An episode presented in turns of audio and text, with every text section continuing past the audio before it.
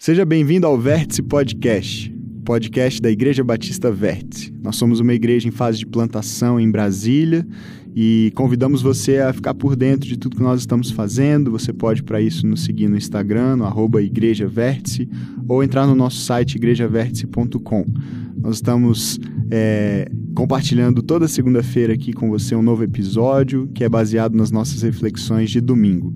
Espero que você goste da mensagem de hoje e, se você quiser, compartilhe com mais amigos, familiares, para que mais pessoas possam também ser alcançadas por Jesus e pela Sua palavra.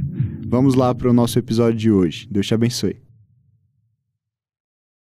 Muito bom, vamos continuar a nossa celebração. Hoje a gente tem ah, o privilégio de ouvir uma mensagem ah, ministrada pelo pastor Júnior Sepaúba. Pastor, uma salva de palmas, pastor Júnior Sepaúba. pastor Júnior é, tem ah, sido parte da nossa igreja desde o comecinho, né, pastor? Desde o comecinho, há, há quase um ano, tem nos abençoado. O pastor Júnior, ele ah, já é parte da nossa equipe de aconselhamento, né? nosso time de aconselhamento e cuidado, ah, tem nos abençoado e, particularmente, me abençoado demais e, e, e, vai nos abençoar demais hoje. Pastor, Deus os abençoe demais, use, use a sua vida, as suas palavras, em nome de Jesus. Amém. Obrigado. Você tem microfone? Bom dia a todos, a graça e a paz. Amém? Vamos abrir a palavra no livro de João, capítulo 18. É uma alegria, uma honra estar ministrando essa palavra.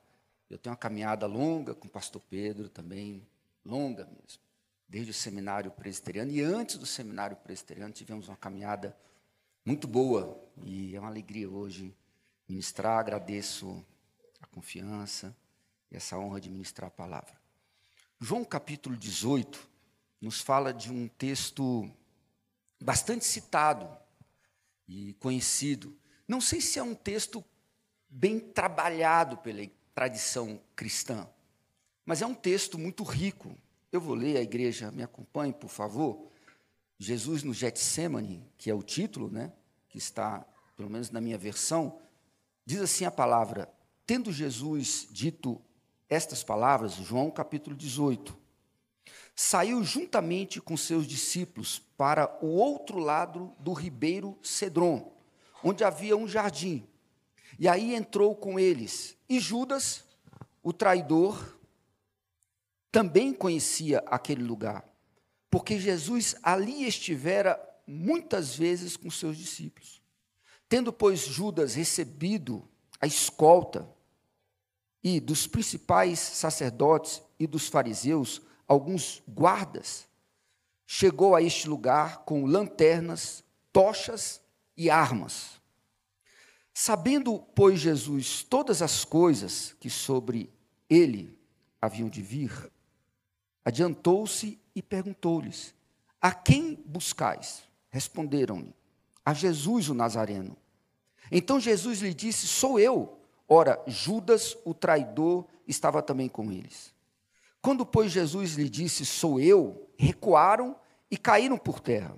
Jesus, de novo, lhes perguntou: A quem buscais? Responderam: A Jesus, o Nazareno. Então lhes disse Jesus: Já vos declarei que sou eu. Se é a mim, pois, que buscais, deixai ir estes para que se cumpra a palavra que dissera: Não perdi nenhum dos que me deste. Então Simão Pedro puxou da espada que trazia e feriu o servo do sumo sacerdote, cortando-lhe a orelha direita. E o nome do servo era Malco. Mas Jesus disse a Pedro: Mete a espada na bainha. Não beberei, porventura, o cálice que o Pai me deu? Até aqui. Vamos orar? Deus amado, obrigado pela tua palavra, que o Senhor me use apenas como instrumento em tuas mãos e nada mais. E que o teu poder se aperfeiçoe em nossas fraquezas. É o que nós te pedimos com perdão dos nossos pecados. Amém. Falar sobre a comunhão é sempre um desafio, um desafio imenso. É um tema fascinante falar sobre comunhão. Porque muitas vezes a gente vai achando e a gente vai sendo convencido de que comunhão é apenas ter coisas em comum, e não é o caso. Ou então partilhar momentos agradáveis com os iguais. E aí a gente diz: Eu tenho comunhão com você, porque você é parecido comigo. Fala o evangeliquez, você tem assim um modo de vestir semelhante ao meu, você tem um jeitão assim, é bem semelhante ao meu, então nós temos comunhão. Então a gente vai também achando que comunhão é apenas você, por exemplo, é partilhar de uma cartilha de fé e coisas semelhantes. Então a gente vai sendo convencido que comunhão é isso, é estarmos em lugares comuns, partilharmos algumas crenças. E aí a gente é surpreendido com textos que afirmam que muitas pessoas participam de tudo isso e não são transformadas profundamente. A gente vai descobrindo com o passar do tempo que comunhão é algo mais profundo, é algo mais intenso, é algo mais significativo. Eu me lembro de um episódio que aconteceu quando ainda membro da igreja presbiteriana do Guaraum. Genésio está aí? Ih, olha, olha ali, ele vai lembrar. então nós estávamos num jogo de futebol, que não é mais o meu esporte há muito tempo, mas meus filhos jogam. O mais novo que está ali fez oito gols no jogo da Vertes. está ali atrás. Mas olha só, não é meu esporte mais. Mas estamos saindo do futebol. Mas era noite, final de tarde, início de noite, com Fuquinha do amigo meu. Azul claro, ele amava Fuquinha. E aí, os policiais nos pararam. É, uma hora dessa. A gente, não, meu amigo falou, nós somos evangélicos, sei. não, nós somos, sei, estou sabendo. Baculejo. Meu amigo não faz isso, não. Não, é só baculejo. Vocês não são evangélicos, não estão jogando? Não, a gente estava jogando. Eu falei, meu irmão, para. Não vai dar certo. Não discuta. O policial falou, uma hora dessa, todo mundo saindo, no meio desse mato. Então, porque o campo fica lá no meio. Então, baculejo. Foi quando o policial falou assim, carteirinha de evangélico. Gente, tinha igreja que tinha essa tradição, nos anos 80. Alguém já teve carteirinha de igreja aqui? Opa, olha, carteirinha da igreja. Então, você, a carteirinha, a gente não tinha carteirinha. A igreja presbiteriana não tem carteirinha, não sei se é batista. Mas você, a gente não tem carteirinha. O policial falou, ah, não tem carteirinha? Eu falei, meu irmão, para. Ele falou assim, se a gente falar o versículo, eu falei, meu irmão, não. Vamos ver se vocês são evangélicos mesmo. Então ele começou lá, fez o baculejo e tal. De repente ele falou assim, não, desculpa aí, gente. É uma prática nossa e tal. Tá tudo bem? Aí meu irmão, Ok, meu irmão, a paz do Senhor, a paz do Senhor. então a gente vai confundindo comunhão com tudo isso. Carteirinha, você faz parte de uma igreja, vai nos mesmos lugares, e a gente vai caminhando sem entender profundamente o que é comunhão. Mas o que me assusta no texto, o texto diz: tendo Jesus dito estas palavras, saiu juntamente com seus discípulos para o outro lado do ribeiro Cedron onde havia um jardim, e aí entrou com eles. Era um jardim, não um jardim como nós conhecemos hoje. Porque jardim para a gente é flores e tal. O jardim da época era um pomar. O jardim na Bíblia é sempre, quase sempre, um pomar. É um lugar é, onde você vai ter prensas de azeite, que é o caso aqui, onde você vai ter plantações. Então, na verdade, era um grande pomar. Só que o texto diz claramente: e Judas, o traidor, também conhecia aquele lugar. Ele conhecia o lugar. Ele tinha estado ali muitas vezes. Era como a comunidade de Jesus, o grupo de vida de Jesus, era o grupo familiar de Jesus. E, inclusive, a palavra é, Cedron, talvez uma referência ao lugar, significa escuro escuridão. A gente não sabe exatamente o porquê dessa referência, mas era um lugar de intimidade. O grupo familiar de Jesus era o grupo de intimidade. Jesus estava levando todos os discípulos para um lugar conhecido. Ele entrou com eles e disse que Judas também conhecia aquele lugar, porque Jesus ali estivera muitas vezes com seus discípulos. A Bíblia não relata o que acontecia naqueles encontros, mas eram encontros talvez é, de ministração, encontros é, de comunhão, encontros talvez até de oração. Mas Judas conhecia aquele lugar profundamente. Por isso, quando pensamos no lugar da comunhão, um primeiro ponto que eu gostaria que vocês é, pensassem é que o lugar da comunhão pode não ser um lugar. Esse é um primeiro aspecto. O lugar da comunhão pode não ser um lugar. Porque Judas conhecia profundamente aquele lugar. Mas Judas conhecia aquele lugar, mas o que ele ouviu do mestre, as palavras ministradas, a amizade oferecida a ele. Peraí, amizade, pastor Júnior? Amizade, você falou amizade? Sim, amizade, eu vou repetir. A amizade oferecida a ele. Porque se você observar nas Escrituras, Mateus capítulo 26, versículo 50, Jesus, quando olha para Judas, diz: Jesus, porém, lhe disse, amigo, a que vieste? Jesus não estava ironizando. Jesus não estava fazendo uma performance. Ele diz: a amizade foi oferecida, a comunhão foi oferecida, a mesa foi oferecida, como foi ministrada aqui durante um mês, uma ministração maravilhosa. Jesus, porém, lhe disse: Amigo, a que vieste? Ele conhecia tudo, conhecia o jeito, conhecia o lugar, conhecia a comunhão, conhecia o vocabulário. E tem vocabulário. Tem igrejas que têm vocabulários específicos. Eu fui pregar em Caldas Novas, é, tinha uma igreja ali hospedada. Quando o irmão me encontrou na escada, disse: Na videira! Eu falei: Na videira. Não, aqui a gente cumprimenta assim, pastor. Que tem a paz do Senhor, mas aqui é na videira. Eu falei: Na videira. Cada um tem seu jeitão. Cada igreja vai construindo seus rituais. Mas tem uma frase, acho que aparece para vocês, de um monge, que diz: os rituais, eles criam relação. Eu colocaria, deveriam criar. Esse é um monge que eu leio muito os seus livros traduzidos para a língua portuguesa. Ele é um monge muito lido, até entre protestantes, o monge Anselm Green, que ele fala que os rituais deveriam criar relações profundas os lugares de comunhão, aquilo que a gente faz todo domingo aqui, deveria criar raízes em nós, profundas, com o Cordeiro Santo. Mas veja que quando ele defende essa ideia, e você olha para a nossa vivência, o caminho de Judas, ele é marcado por uma teologia. Ele tinha uma teologia sobre Jesus. Não só Judas, os discípulos tinham uma teologia sobre Jesus, distorcida, deformada. O que eles esperavam? Um grande libertador político, era isso. Você já tinha na época, ah, por exemplo, do Novo Testamento, o Evangelho de Marcos, muitas comunidades já estavam sendo massacradas pelos exércitos romanos. Massacradas. Então, quando Marcos é escrito, por exemplo, já tem esse clima terrível de massacre. Então, eles aguardavam um grande libertador político.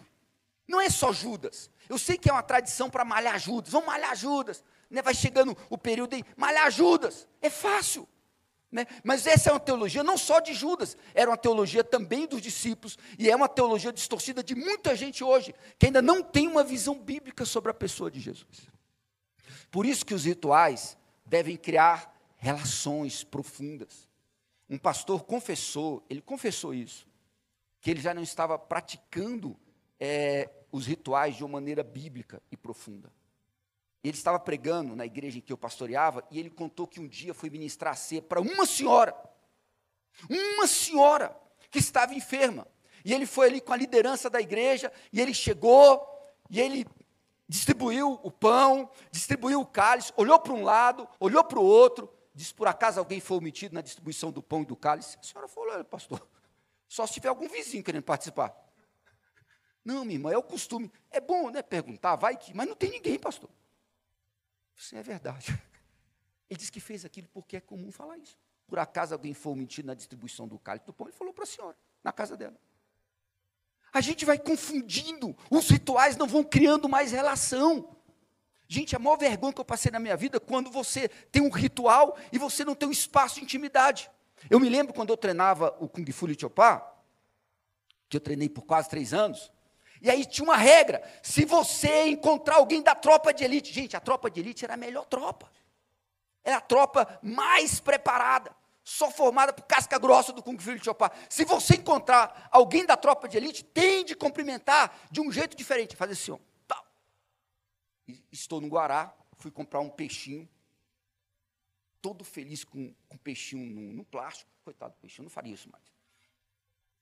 Aí eu estou indo, eu olhei de longe e falei, eita, encontrei alguém da tropa de elite. Eu, não, eu olhei de longe e falei, é ele, certeza. Eu não tinha tanta intimidade, falei, mas é ele. Com certeza ele, eu vou fazer o cumprimento do ritual. Porque é o que o mestre disse, eu tenho que cumprimentá-lo. Gente, eu cheguei numa roda, estava lá todo mundo conversando, eu falei assim, e aí? O cara olhou para mim, eu fiz assim. Olhou para mim e falou assim, cara, você fugiu de algum lugar? falei assim, não, eu estou fazendo o que o mestre falou. Qual mestre? Que mestre, cara, você está falando o quê? Do que se trata isso? Que loucura. Cara, você é perturbado. Eu falei, não, você não é o tal pessoa. Eu falei assim, não. Eu falei, não é não? Ele falou assim, não. Gente, não tinha espaço de intimidade. Não era ele. Claro, não era ele. Eu falei assim, foi mal, desculpe pelo cumprimento. Peguei meu peixe, gente, sem graça e saí. Porque eu não tinha um espaço de intimidade. Mas são rituais, a gente vai fazendo isso. Judas conhecia o lugar. O caminho de Judas é marcado por uma teologia distorcida da missão e da pessoa de Jesus. Ele estava no lugar, ele conhecia o lugar, ele conhecia o pomar, mas ele não tinha entendido as coisas mais profundas. Já que Jesus decidiu que ele não queria ser quem ele poderia ser, Judas pensou: eu vou ficar bem é com Sinédrio, que era um grupo da elite. Eu vou vender Jesus. Porque Jesus não quis ser o que ele poderia ser, o grande libertador. Já que ele não quer ser o que ele poderia ser, eu vou me dar bem. Eu vou tirar proveito dessa situação. Ele vende Jesus. Porque a teologia dele é distorcida. Mas para que isso aconteça, Judas precisava negar tudo aquilo que ele ouviu nos espaços de comunhão. Tudo aquilo que ele ouviu do Mestre. E segundo os comentaristas, nós não temos isso na Bíblia. Judas era o mais inteligente, o mais capaz de todos eles em alguns aspectos. Nós não temos como provar isso pela Escritura. Mas ele era muito habilidoso, muito inteligente. Ele percebeu logo que Jesus não seria aquilo que ele tinha expectativa. Muitas vezes é isso que acontece conosco. A gente olha para Jesus, a gente olha para a igreja, a gente sabe que os rituais deveriam criar relação, mas a gente vai vivendo rituais sem sentido, vazios. É uma pena, porque você pode ficar anos frequentando um lugar, um pomar, sem ser frutífero, já que o pomar é lugar para você frutificar, mas depois eu explico melhor. Então, o lugar da comunhão pode não ser um lugar. Nós vamos ter comunhão nos lugares mais inusitados da vida. Você vai encontrar esse lugar do corpo nos lugares mais é, inusitados mesmo, como em cavernas, igrejas que são perseguidas, que não tem esse lugar, ar-condicionado, cadeirinha para sentar, mas você encontra gente celebrando a comunhão. Em muitos países, eu tive uma reunião anos atrás com o Global Kindle, que é uma experiência linda, é um trabalho missionário maravilhoso, que narra é, experiências lindas que estão acontecendo ao longo de anos em muitos países, lugares de comunhão. Uma igreja foi distribuir Bíblias, médicos, num país onde não podia falar o nome de Cristo. Eles estavam distribuindo Bíblias, mas eles atendiam as pessoas, aferiam a pressão, davam dicas de saúde e levavam Bíblias escondidas, entregavam para as pessoas. Quem contou isso foi o presidente do Global Kingdom, aqui no Brasil. Um médico estava com a Bíblia, atendeu a pessoa, a pessoa chegou e falou assim: Olha, antes de você me atender, já me entrega a minha Bíblia. Assim, do que, você está falando? que eu tive um sonho. Eu estou buscando o Salvador. E hoje eu vim aqui porque me falaram que eu vou ganhar uma Bíblia.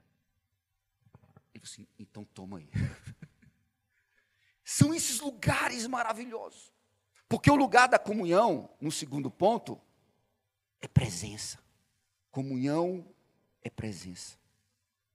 Então, muitas vezes, a gente não consegue vivenciar a presença, porque a gente leva muita gente, muita coisa.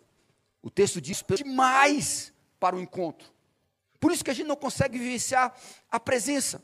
porque você leva coisa demais. E olha, nós não sabemos quantos soldados foram lá ao certo, mas se é um destacamento, como nós vamos encontrar é, uma referência que há um comandante presente, provavelmente o destacamento ou pelotão era composto em geral por 760 homens, só de infantaria, e 260 da cavalaria. Porque tinha um comandante presente, só você ler o texto, continua lendo o texto. Tinha um comandante presente, você tinha de justificar a presença de um comandante. O texto diz no versículo 12: Assim a escolta, o comandante e os guardas dos judeus prenderam Jesus. E uma escolta. Sabe por que, que foi essa quantidade absurda ou não de homens? Nós não sabemos exatamente. É simples, queridos. Os judeus esperavam uma resistência armada. Por isso pediram ajuda aos romanos.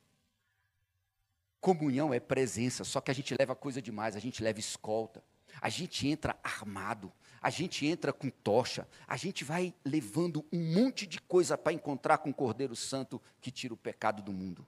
A gente não consegue celebrar a presença, porque a gente leva coisa demais. A gente leva é, tocha, é soldado, é uma teologia distorcida. Aí quando a gente se depara com o Senhor da glória, a gente nem consegue lidar com isso. Se você observar Apocalipse,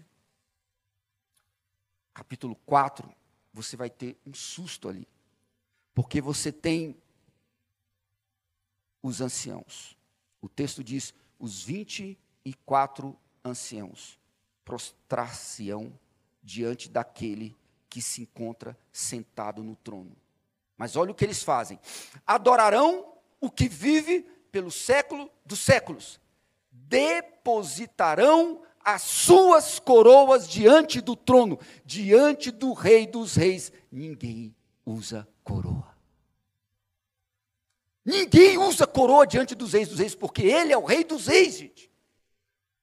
Só que comunhão é presença, só que a gente não consegue viver a presença porque a gente leva coisa demais. A gente se arma, a gente leva coisa demais. E a gente não entende. A gente não está presente. A gente está aqui hoje, mas a gente não está presente. A gente está com um monte de ciclo aberto em nossas vidas.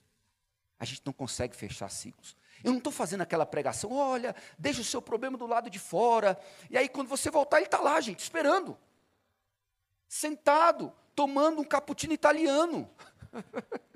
Senhora, espero que termine logo esse culto, eu estou te esperando. Eu não estou fazendo aquele discurso, oh, esquece seu problema, esquece suas dores, deixa do lado de fora. Não, não estou pedindo para você se alienar em Deus. Eu estou pedindo para você se jogar em Deus e confiar que Ele vai cuidar da sua vida. E depositar suas coroas, tochas, não precisa de escolta, nada disso. Chega. Corrija. Corrija a sua teologia. Acho que tem uma segunda frase que não aparece aqui para mim, mas vai aparecer aí. Alguém pode ler para mim? Quem pode ler para mim? Aparece uma segunda frase? Quem pode ler para mim? Porque não aparece aqui.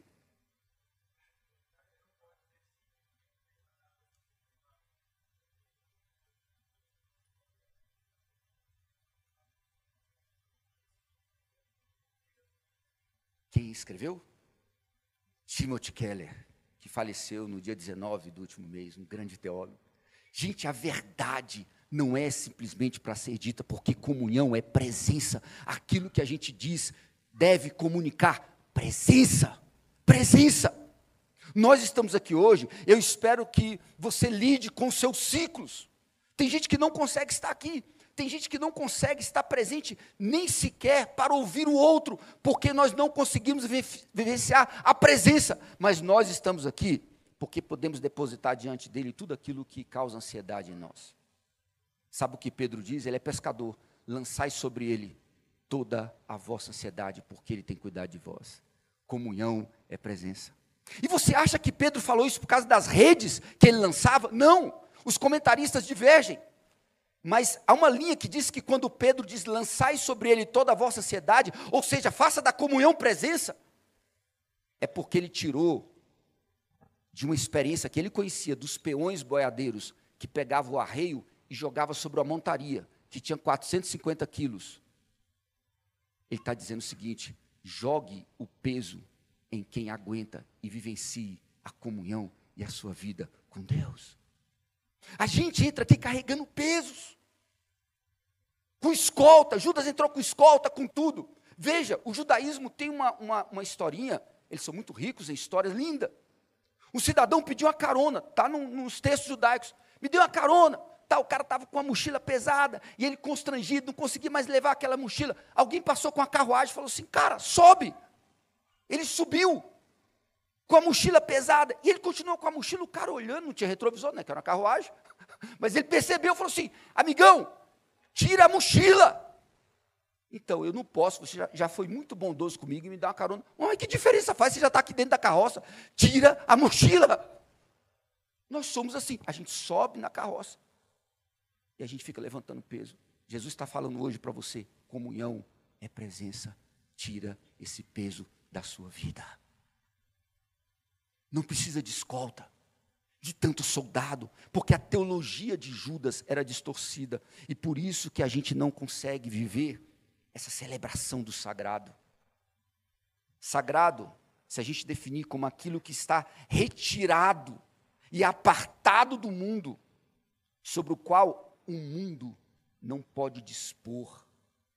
Por isso, coração é um tempo maravilhoso. Por isso, comunhão é presença. Porque aquilo que você está vivendo agora, ninguém pode tirar de você. É o agora eterno. Porque você está celebrando um tempo que não é um tempo cronos, é outro tempo. É o tempo, ah, agora sim, é o tempo da presença, é o tempo da visitação, esse é o tempo. Mas o texto diz: e Judas, o traidor, ele estava com ele. Mas muitas vezes não conseguimos habitar o sagrado, o lugar em que o mundo perde a força. Não porque estamos alienados, porque é um Deus que cuida das nossas vidas. Eu quero te convidar a pensar sobre isso.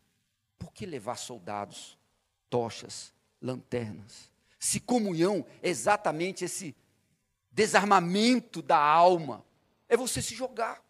É só você olhar a palavra confiar na língua hebraica. A gente fala muito, ah, confia em Deus. Rapaz, confia em Deus. Menina, confia em Deus. Meu filho, confia em Deus. A igreja fala assim, olha, é, meu irmão, confia em Deus. O pastor fala, confia em Deus. Mas o que é confiar? Olha o hebraico. Eu estudei hebraico seis anos. Sofri. Porque não é fácil. Minha professora era judia, que apertava. Mas a palavra confiar significa lançar-se com o rosto em terra, mas sem apoio e sem suporte, porque Deus é confiável. Não é rolamento do jiu-jitsu. Olha o jiu-jiteiro ali, ó, é isso aí. Não é rolamento que você tem técnica. Não é rolamento do judô. É você se jogar, porque Deus é um Deus confiável. Para que levar tocha? Porque a nossa teologia está distorcida. A gente fala de Judas, gente, mas a nossa teologia está distorcida. Talvez você não tenha a mesma teologia distorcida de Judas, mas você tem outras teologias sobre Jesus que não são bíblicas. Por que a importância das comunidades? Por que a importância do estudo bíblico? Não basta você chegar e falar assim, pastor, conta comigo. Eu estou com a Bíblia e não abro. Você tem que abrir a Bíblia, meu filho. Falar, eu estou com a Bíblia e não abro. É nós, estamos juntos. Tem que abrir, meu filho. Vai estudar a Bíblia vai ler, vai conhecer a palavra. Gente, é inadmissível. Eu estava pregando um congresso, eu fiquei surpreso. Pregando sobre o livro de Ageu, expliquei desde o início que era o livro de Ageu, que era o livro de Ageu. Abri um profeta menor. Nos últimos dias do congresso, uma menina falou: Pastor, que, que pregação legal. Onde que eu compro esse livro? Eu falei assim: Olha, está na Bíblia. Gente, é assustador o desconhecimento que nós temos visto tem coisas até cômicas. Como o casal contou para a gente, né, Flavinha, que recentemente estava no encontro, a pessoa assim, vamos abrir, abrir o segundo livro das Mônicas. Cara, segundo livro das Mônicas. Que livro é esse, gente? Cebolinha é um profeta. Cascão profetizando. Segundo livro das Mônicas. Gente, eu me lembro quando a gente, eu e meu irmão, Rodrigo, a gente tinha um grupo de evangelização. Eu me lembro de um rapaz que foi pregar que falou assim: abra sua Bíblia no livro de Ateus. Ateus, querido. Todo mundo procurando. Ele falou: Mateus capítulo tal. Pessoal procurando, admirei, foi os irmãos procurando. Eu falei, irmão, você não vai achar. Ou deve ser Atos ou Mateus, você misturou, cara. Ateus não rola. Ateus capítulo tal. Mas, gente, a verdade é que nós estamos vivendo um tempo complexo. Mas eu quero te desafiar hoje. Há duas coisas, estou quase caminhando para o término. Acho que tem outra frase aí que eu coloquei para vocês. Ah, o cristianismo demanda que tenhamos compaixão suficiente para identificar as perguntas de nossa geração. A comunhão, ela não nos torna pessoas fora deste mundo. Jesus falou: Não peço que os tire do mundo. Outra série aqui da Vets foi maravilhosa sobre isso. Não peço que os tire do mundo. Responder a perguntas é uma tarefa difícil. Comece por ouvir com atitude de compaixão. Se temos uma comunhão nesse lugar e não a coinonite, nós vamos impactar esse mundo pelo amor.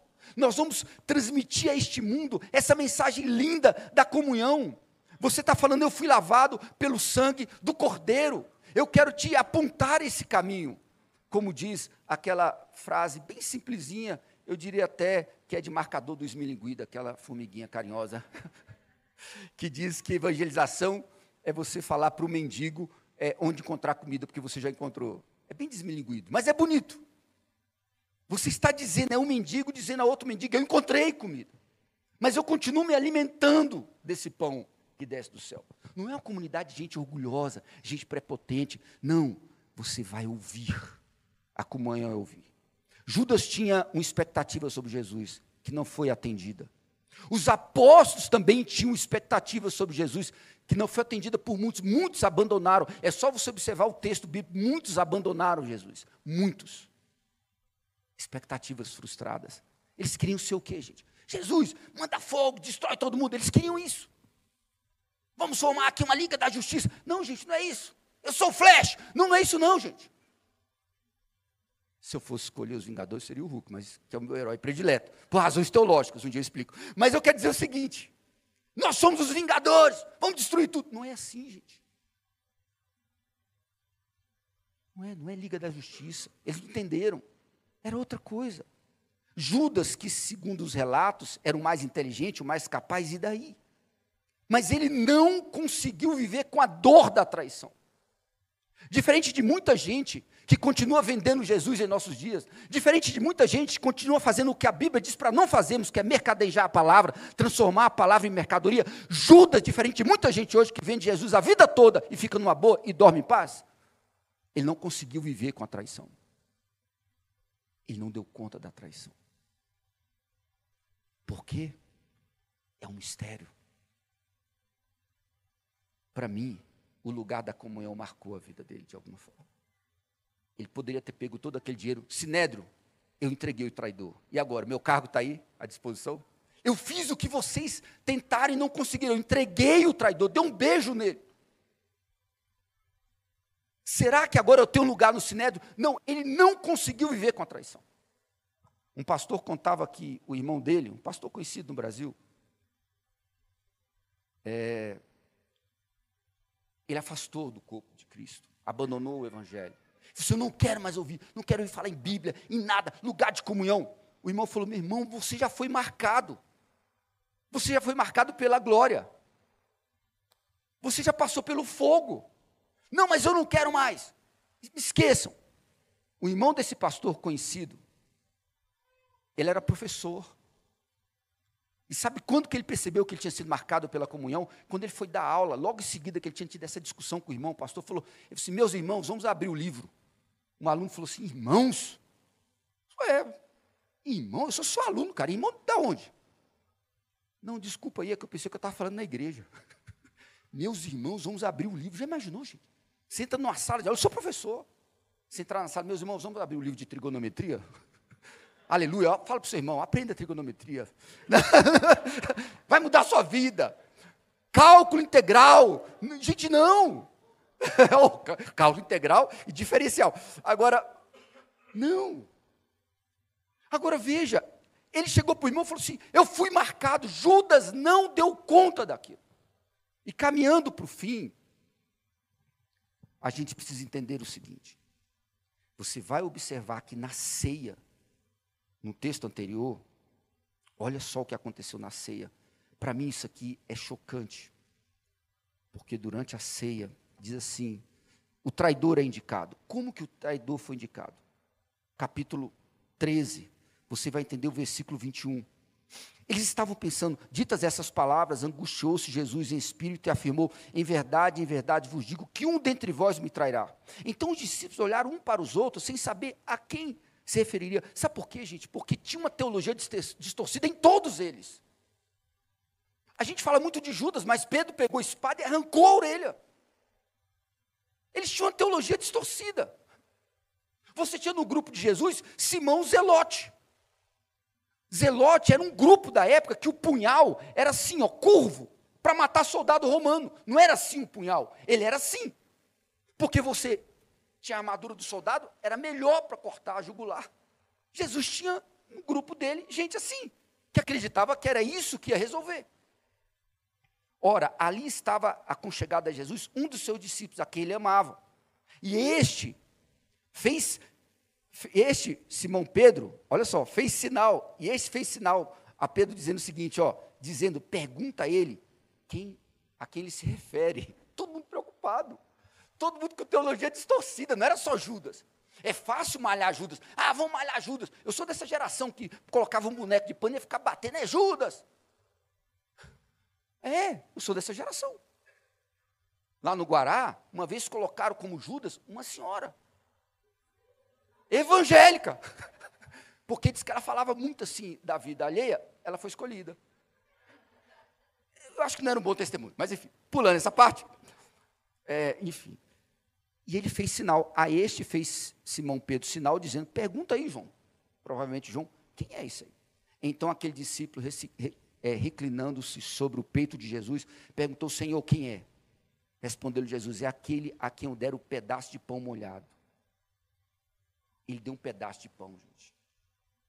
E eu queria que você encerrasse essa mensagem comigo pensando: Jesus ofereceu o pão molhado, o pão encharcado de sangue. Mesmo Jesus estando completamente ciente de quem nós somos, da nossa finitude, das nossas lacunas, da nossa capacidade de transgressão, da nossa propensão à traição e à negação, ele chama Judas de amigo e ainda oferece o pão. Início do sermão, eu falei para vocês que jardim não é o jardim que nós conhecemos. Era, na verdade, um pomar. Se você observar esse local, era o Getsemane, na verdade.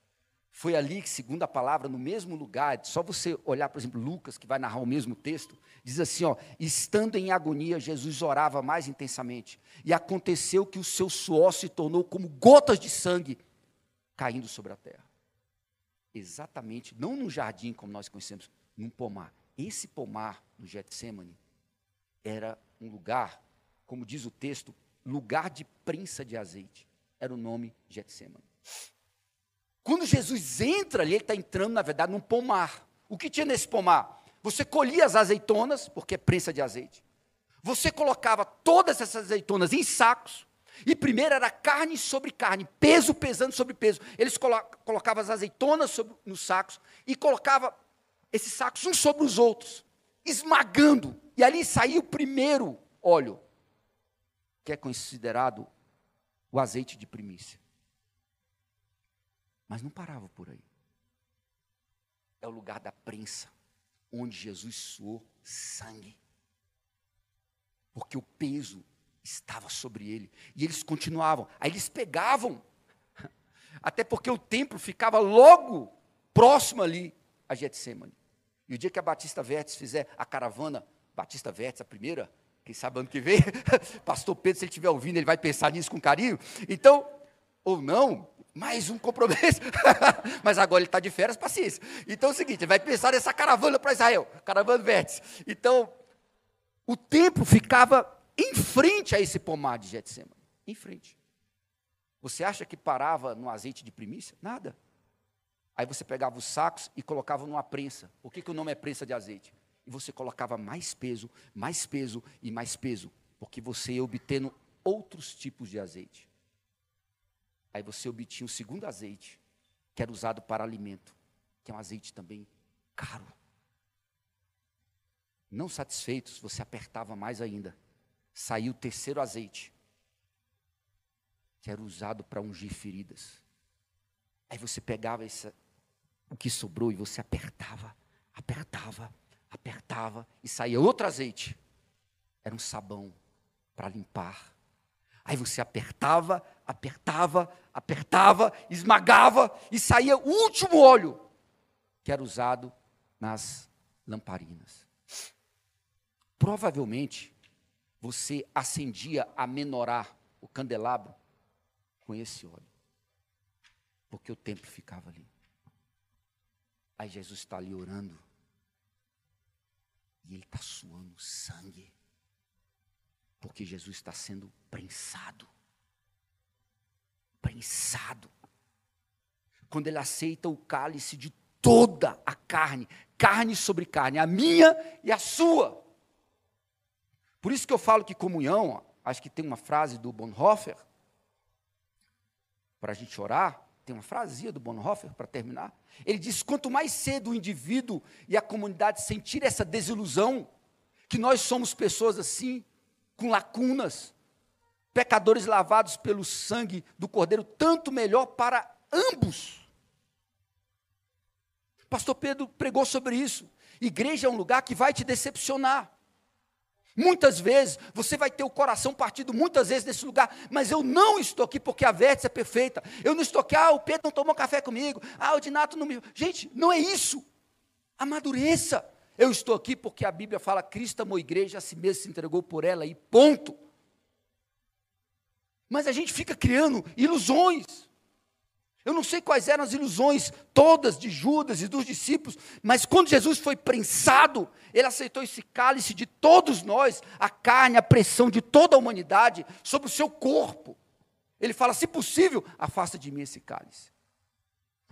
Diante do templo, Jesus ofereceu o seu sangue como primícias, os primeiros frutos, e o sangue dele é derramado na terra.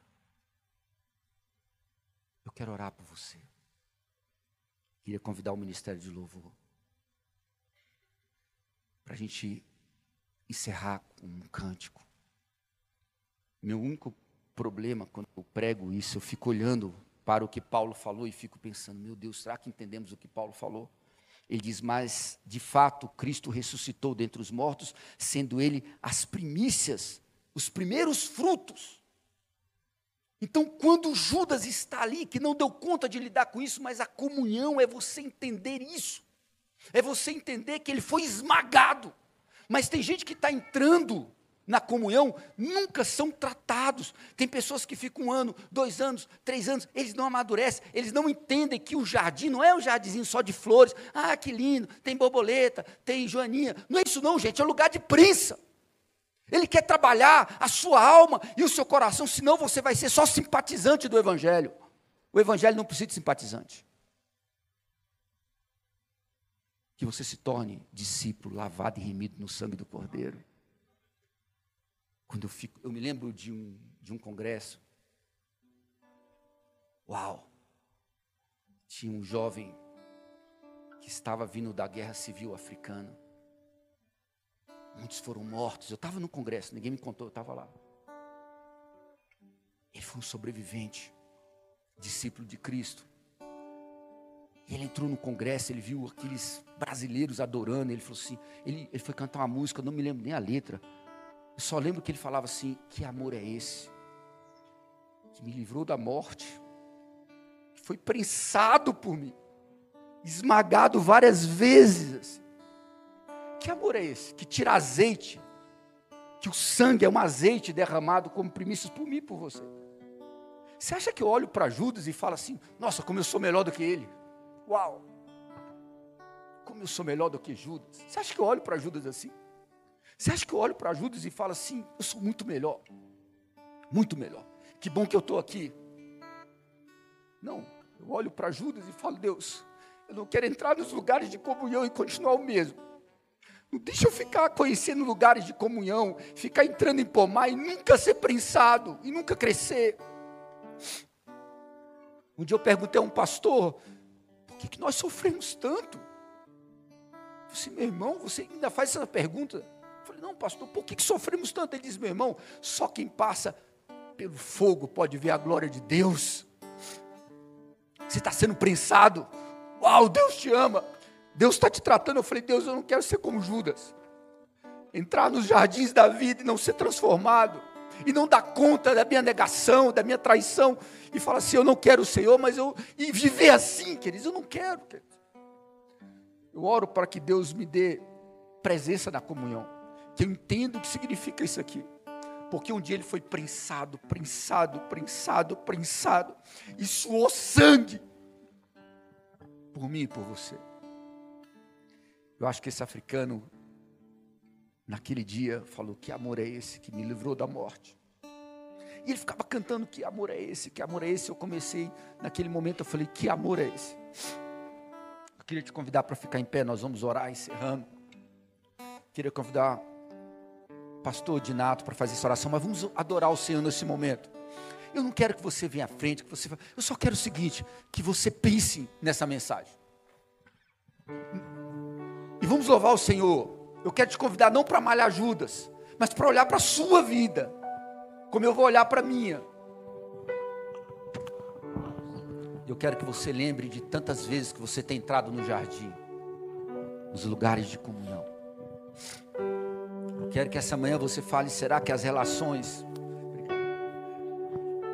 estão profundas?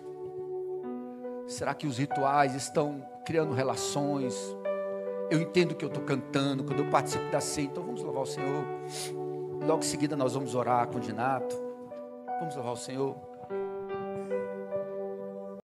Obrigado por ouvir esse episódio do Vértice Podcast. Na semana que vem nós estaremos de volta com um novo episódio. Por enquanto, inscreva-se ou curta aqui, adicione aos seus favoritos o nosso show para que você receba as notificações dos próximos episódios. Se você puder, deixe uma avaliação e compartilhe com alguns amigos também. Isso nos ajuda bastante a fazer com que a mensagem sobre Jesus alcance mais pessoas. Prazer ter você aqui com a gente. Deus abençoe a sua vida.